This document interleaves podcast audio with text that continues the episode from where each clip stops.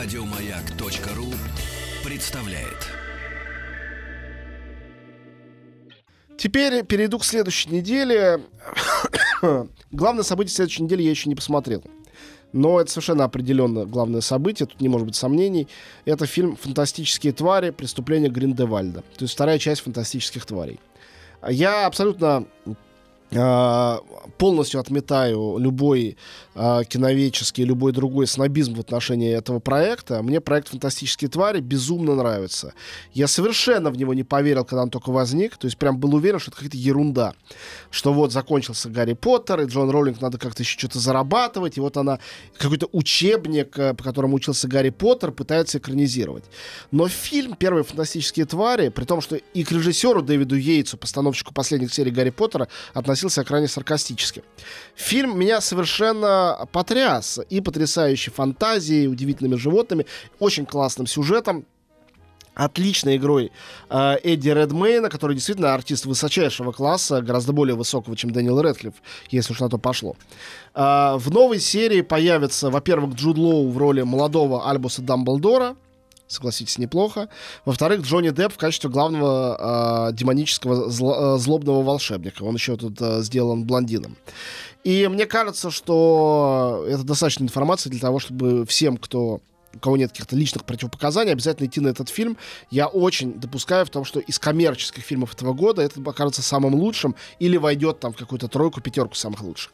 Я торжественно вот сейчас клянусь, что когда у нас через две недели или около того будет следующий эфир, я посмотрю фильм, и я смогу отчитаться, сказать, обманули, э, ли, карти... обманули ли эти самые твари мои ожидания, или наоборот э, э, сделали все еще лучше, чем я думал. Но по-любому фильм «Фантастические твари», конечно, стоит посмотреть и детей повести. Теперь э, две прекрасные картины, выходящие э, также на следующей неделе. Великолепные. Э, и обе номинанты на Оскар от своих стран, соответственно, Италия и Польша. И обе показаны в Каннах, и обе награждены в Каннах. Фильм итальянский «Догмен» награжден за лучшую э, мужскую роль для артиста Марчелло Фонте. «Холодная война» Павла Павликовского награждена за лучшую режиссуру. Вот, начну с Догмана. А, Мато Гароне, наверное, имя не настолько на слуху, как Пауло Сарантино, но они два ровесника, два режиссера, совершенно разных режиссера, которых э, называли таким новым поколением итальянского кино. Оно уже давно не настолько новое, людям уже за 50. Вот. Но Гароне тот самый, который снимал, на мой взгляд, просто превосходную, почти идеальную картину «Гаморра» о итальянской мафии Каморе. Превосходный фильм. Человек, который экспериментировал после этого, у него был такой фильм «Страшные сказки», не имевший большого успеха, на мой взгляд, очень при этом любопытный. Вот. А ранее его фильмы «Первая любовь» и «Таксидермист», они были такие странные фильмы, такие немножко за гранью возможного и допустимого, и это мне в нем очень нравилось. Мне всегда нравится название «Таксидермист». Да, а что, плохой, что ли? Таксист, который не очень хорошо пахнет. Так, ну это у тебя какие-то личные, очень детские... Таксидермист — это чучельник. Для тех наших слушателей, которые не знают. Догмен поставлен по реальной истории. История следующая. А, но я не буду рассказывать ее криминальное разрешение. Это история двух друзей, один из которых бывший боксер, а, драчун, громила, а, живущий в маленьком итальянском приморском городке, который терроризирует там всех и всячески жутким образом осуществляет насилие, грабежи. Никто не может ему указать на дверь. А второй герой, он главный герой фильма, это владелец собачьей парикмахерской, которая называется Догман. Э, Марчелло, маленький скромный человечек, такой реально башмачкин итальянский.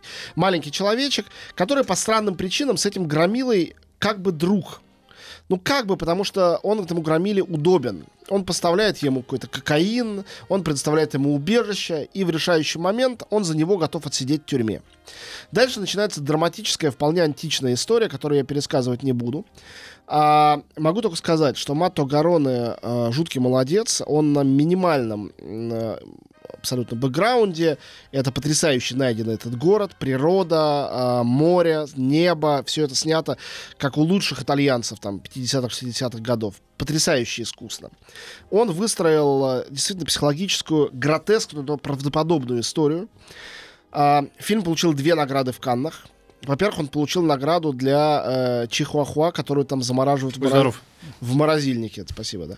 Вот. А во-вторых, это награда Пальм Дог за лучшую собаку на фестивале. Во-вторых, для Марчелло Фонте, актера, который сыграл главную роль, этого самого парикмахера.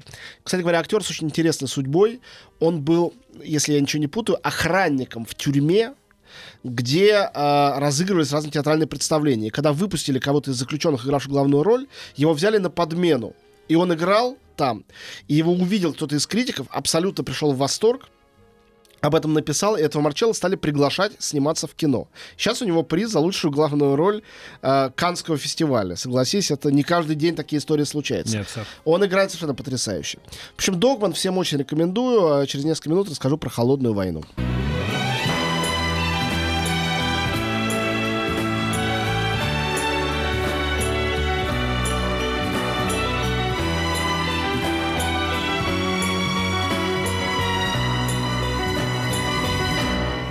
Спутник кинозрителя. Вот, и последний фильм этой недели, который вам обязательно нужно посмотреть, это «Холодная война». Это фильм Павла Павликовского, в принципе, интереснейшего режиссера, э, с очень нестандартной судьбой. Э, ну, главное, что о нем сразу возникает, конечно, в голове, то, что это человек, который получил Оскар за фильм «Ида». «Ида» был его предыдущий фильм, я считаю, замечательный. И я, конечно, расстроился тогда, что Левиафану не дали, но я совершенно понимаю, почему академики выбрали Иду. Минималистская, четкая картина, говорящая Я как расстроился Роднянский. на ту, на ту тему. А Роднянский, между прочим, сказал тогда, что единственное, что его утешает в том, что Левиафан спродюсировал не получил Оскар, это то, что Оскара дали Иде, а не какому-то другому фильму. Между прочим, Роднянский очень уважает Павликовского, а Звягинцев был в жюри, который присудил ему приз за режиссуру. Так что я ни в коей мелочности не стал бы наших коллег э, Я тоже. Я Совсем нет. Просто. Вот. а, а, Павел Павликовский, кроме того, что сделал прекрасную Иду, вообще-то человек, у которого первый фильм в 90-м году был, это был фильм «Москва-петушки» про Венедикта Ерофеева. А второй фильм, который он сделал, назывался «Путешествие Достоевского» в 91 году сделанный, с участием потомка Достоевского Дмитрия Достоевского. А дальше он сделал фильм, тут уж совсем хорошо, мне кажется, в э, 95 году, телевизионный «Путешествие с Жириновским», который описывается названием этого фильма. Там было именно это. Это не, какой-то, не какая-то метафора. А фильм «Стрингер», сделанный им э, в 98 году, если кто-то не помнит эту картину, это был фильм, где главную роль сыграл, между прочим, Сергей Бодров-младший. А, то есть, вообще-то говоря, а, рожденный в Польше, воспитанный а, в Великобритании, куда уехала его мать, а, Павел Павликовский, это еще и совершенно наш человек. И обычно бывает, что человек начинает карьеру у себя на родине, ну, как там, не знаю, Роман Поланский. Дальше за счет его таланта его зовут везде, и он начинает строить международную карьеру. Вот э, история э, Павликовского до смешного противоположная. Он э, родом из Польши воспитан там, но он никогда в жизни э, там не э, снимал фильмов.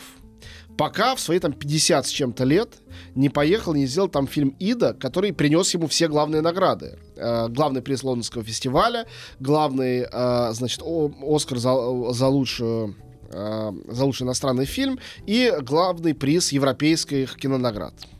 Вот. «Холодная война» как бы продолжение. Тот же самый оператор Лукас Жаль, которого вы видели и снимающим фильм «Довлатов». Он совершенно замечательно его снял. Он, конечно, виртуоз. Тоже черно-белое изображение, тоже такой квадратный э, как бы экран. Тоже ретро, но совершенно другое. Это действительно «Холодная война». Это история про мужчину и женщину, которые друг друга полюбили а, в конце 40-х, сразу после войны.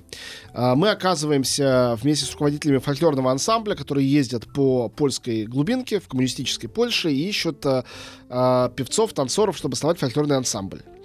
А, Со временем мы понимаем, что один из этих руководителей это бывший пианист и композитор, который теперь, конечно, заклемлен как декадент. Он ничем, кроме собирательства фольклора и его аранжировок заниматься не может. Знакомая история. А одна из девушек им отобранных в деревне, девушка со странной судьбой, она, говорят, за домогательство убила собственного отца и за это отсидела. Это а, девушка, в которую он влюбляется. Она влюбляется в него. Начинается история любви. Этот фильм потрясает тем, что это своего рода роман, который длится всего даже меньше полутора часов, 88 минут. Роман, который проходит через 15 лет действия, даже через 20, а, через самые разные страны. а, Польша, Франция, а, Югославия, по-моему, Румыния, чего там только нету.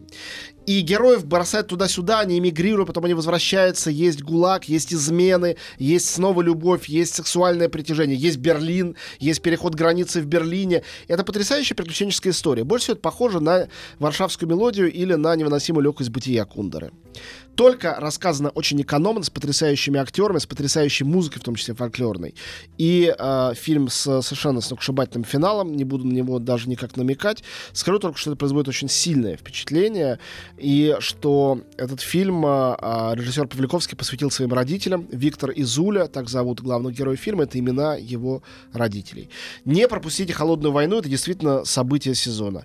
Все, всем спасибо. До встречи через две недели. Э, да, вернемся через две недели или чуть-чуть раньше. Покеда. Пока-пока. Еще больше подкастов на радиомаяк.ру